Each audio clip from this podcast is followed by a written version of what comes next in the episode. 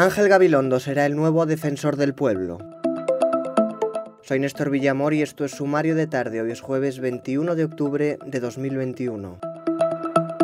El PSOE y el PP han cerrado un acuerdo para la renovación institucional que colocará a Ángel Gabilondo como defensor del pueblo. Sustituirá a Francisco Fernández Maruán, exdiputado socialista de 75 años, que ejerce este cargo en funciones desde 2017, tras dejar el puesto la exdiputada popular Soledad Becerril. La Audiencia Nacional ha rechazado suspender o posponer la extradición a Estados Unidos del militar venezolano Hugo El Pollo Carvajal, a quien acusa de haberse ofrecido a colaborar con la justicia española como parte de una maniobra dilatoria para retrasar su entrega.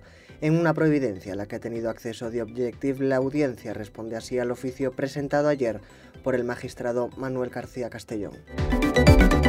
La mesa del Congreso ha acordado por mayoría de 5 a 3 solicitar al Tribunal Supremo una aclaración sobre los efectos de su sentencia en la condición del diputado de Unidas Podemos, Alberto Rodríguez. Eso sí, la presidenta del Congreso, Merichel Batet, ratificará y retirará el escaño al diputado de Unidas Podemos. Según ha podido saber de Objective, la presidenta se ha manifestado en este sentido en una reunión a puerta cerrada. Tienes estas y otras noticias en theobjective.com. Nos vemos mañana.